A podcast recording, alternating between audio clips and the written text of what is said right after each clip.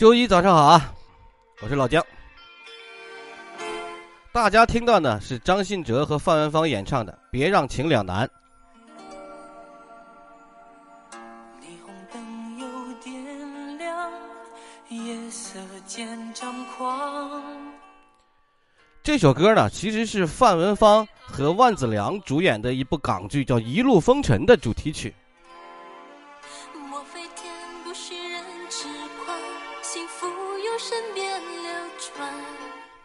范文芳啊，新加坡人，所以说当年呢被称为狮城首美。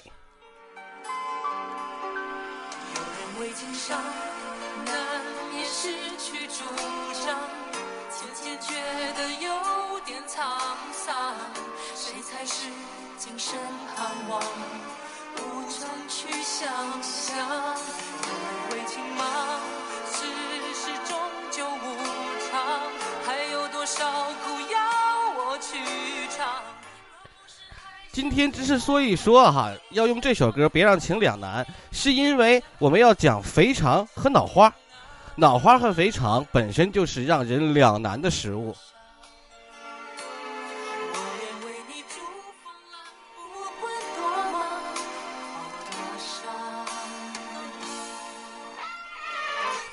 猪脑和肥肠几乎是中国下里巴人饮食文化的代表了。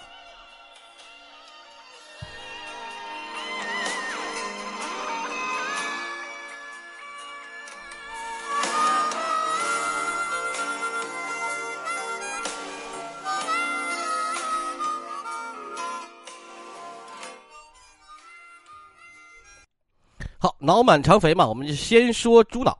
啊，在云贵川渝最把这个猪脑吃出花样的地方呢，它的名字应该叫做脑花啊。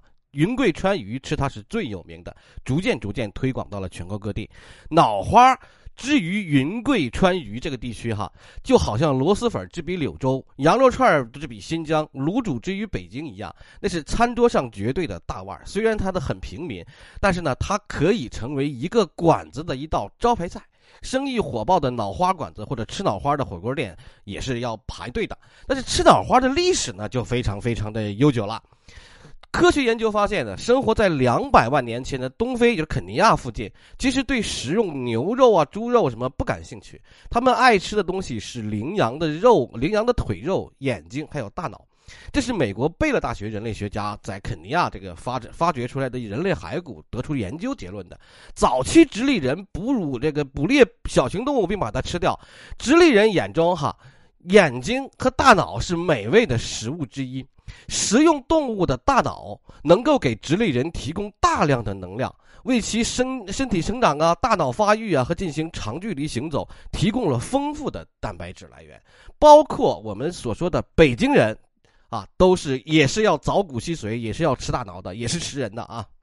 关于北京人是不是食人这个问题，我当时还跟小将们啊吵了一嘴，但是他他他们说什么就是什么，他们说火箭是烧蜂窝煤上天的，我都相信，跟他们争论没有什么必要。好，我们就接着说脑吃猪脑，吃猪脑吃脑花哈，大家有什么好处和坏处？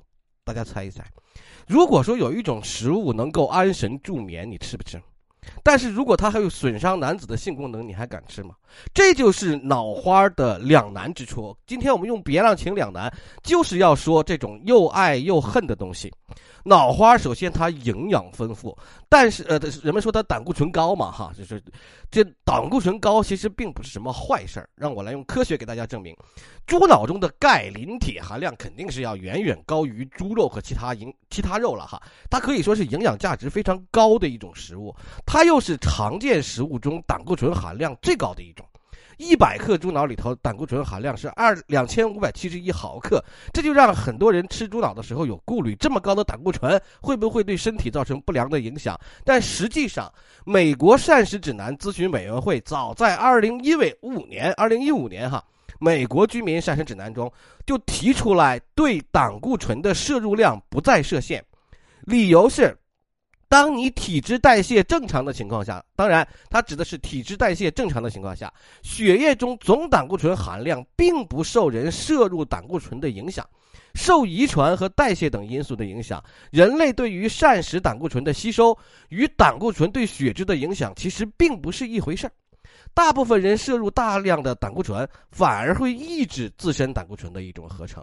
也就是说，你对外摄入的胆固醇，跟你自身内形成的胆固醇高的那种胆固醇，自身形成的胆固醇不是一回事儿。而且胆固醇在人体内作用特别大，它参与细胞膜和神经纤维的组成吧，它可以合成激素吧，合成我们身体的各种激素吧，比如说性激素、肾上腺素、皮质激素，它都是都是由胆固醇合成的呀，还是维生素 D 的主要原料，还能促进脂肪消化，有利于血管壁的修复与完整。当然，你血血液中的胆固醇含量偏高，你就另当别论了，那就是自身产生的，是不是就颠覆你认知了？猪脑的胆固醇高就是。也也也是因为猪脑胆固醇高，它所以才美味啊。但是两难的地方来了，呃，中医理论里头就认为它有点伤肾。只要是伤中医认为伤肾的，那么一定会损伤性功能。猪脑是性寒味甘，它在中医理论呢，它能够让人安眠啊，血亏治肾这这个这然后就治这个头晕头疼神经衰弱。吃猪脑。在中医认为是绝对不能频繁，就是一个月吃两三次，每次吃五十克，就一两，一两可能还没有一个猪脑。但是这是中医膳食专家对大家提出的这个建议哈。当然我不相信中医，但我并不是中医黑哈。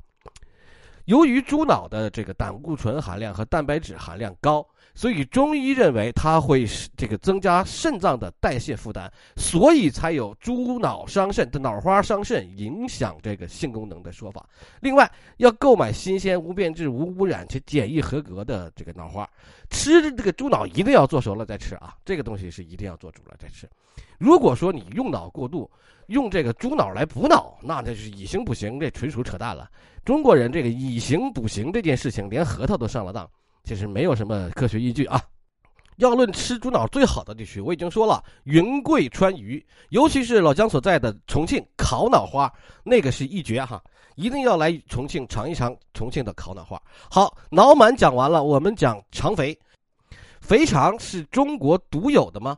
不是，其实肥肠是这个全世界都会吃的，呃，而且肥肠呢，就是它是怎么样呢？它是从平民生活直到国宴。它打通了的，但是呢，这个咱们在心理上，有些人就是天就是不吃肥肠，想着肥肠是一个充满污秽的境地哈。但是其实肥肠的的确确，除了清真地区嘛，除了我们吃清真菜地区，就充满了人这个中国人的生活。最有名的上了国宴的鲁菜的九转大肠，北京我刚才说到北京卤煮，西安的葫芦头，啊，这个四川呢，我们公认的最好的肥肠是在四川绵阳的江油。去年前年的时候，我正好给西南科技大学。这个办一点点事情，经常去江油吃了好几顿四川的江油肥肠，的确不错啊。广东的卤水肠，这些都是受地方饮食文化影响而衍生出的特色做法。虽然呢规格卖相有一段有一定区别，猪大肠也并非一般这个跟这个动物大肠比较。言归正传，就是猪大肠的分布范围很广，味道也是广大吃货们所喜欢的。这里呢吃猪大肠的人分成两派。一派呢就说你不能太干净了，就就就好像是这个丐帮的净一宗和污一宗一样，就你不能洗太干净了，洗太干净了，猪大肠就没有那个味儿了。啊，还还有一派呢，就是净一派，就是把猪大肠洗了又洗，洗了又洗，这个这个洗的就是几乎都脱脂了，然后再去炒。这当然呢，这个乌一派现在在这个。猪大肠烹饪领域里，现在是占上风的哈。你仔细想想，它为什么装的是脏的，但是跟但是却跟美味呢？原因也很简单，其实跟其他传统的草草食动物比，猪是杂食动物，猪的饮食偏好而更加杂乱，其大肠内呢，所以这个油脂含量也更高，口感上呢也更佳。啊，猪呢分布又广，肉食又容容易获得。自古以来，哈，中国以农耕社会为主，本着物尽其用的精神，猪大肠作为猪肉的副产品，在这个物资匮乏的年代呢，就很难有浪费它的理由。以前在农村杀猪的时候，呃，可是可能是不给屠户这个钱的，可能是不给杀猪不给屠夫钱，但是这个猪下水一定是归屠夫所有的。换句话来说，你请屠户杀了猪，那个猪下水，屠夫是要拿走的，那是他的劳动所得。外国人怎么吃肠吃？怎么吃这个这个肥肠呢？这个日本人会把肥肠这个整熟了之后放到鱼汤里炖，放到这个寿喜烧里炖等等啊。也有说有肥肠刺身，但是我真没吃过。法国人呢就把肥肠剁碎了，然后再放入小肠这个肠衣里头烤着吃。意大利人呢就把它们烤干了，包着这个意式香肠炸着吃。老姜不是说过吗？去年前年在给这个西南科技大学做事儿的时候，啊，那个时候因为他在绵阳嘛，江油是绵阳的一个县，就经常去江油。江油就自豪的人，自豪的称为说说我们是这个世界肥肠之都。他敢这么说，的的确确是有他的理由的。江油的肥肠，第一弄的时间长，上世纪六十年代吃大锅饭的时候，人家就敢敢在这个大国国营食堂里卖这个肥肠，你想嘛？它油气重，价格实惠，但是现在价格不实惠了，肥肠现在都吃不起了。现在是一碗肥肠，一碗干饭，一碗醋汤，就是很多江油人再熟悉不过的早餐搭配。不过现在这一这一份下来，恐怕要四五十块了。它那个味道呢和口感呢，偏似于红烧肥肠的类型。那还有呢是白水煮这个。这个蘸的还有蘸调料的哈，也有这种。但是北方呢，就喜欢吃什么溜肥肠啊，等等等等。每个人心心中啊，就好像我们说面呐，说这个炒饭呐一样。其实每个男孩子心中也有女孩子爱吃的啊，都有自己爱吃的肥肠种类。比如说，有人爱吃烤的，有人爱吃溜肥肠，有人可能就寻找那种顶尖的九转大肠，等等等等。哦，我这里还忘了说了，人说人家问过我，九转大肠是什么意思？九转大肠是用一根肥肠。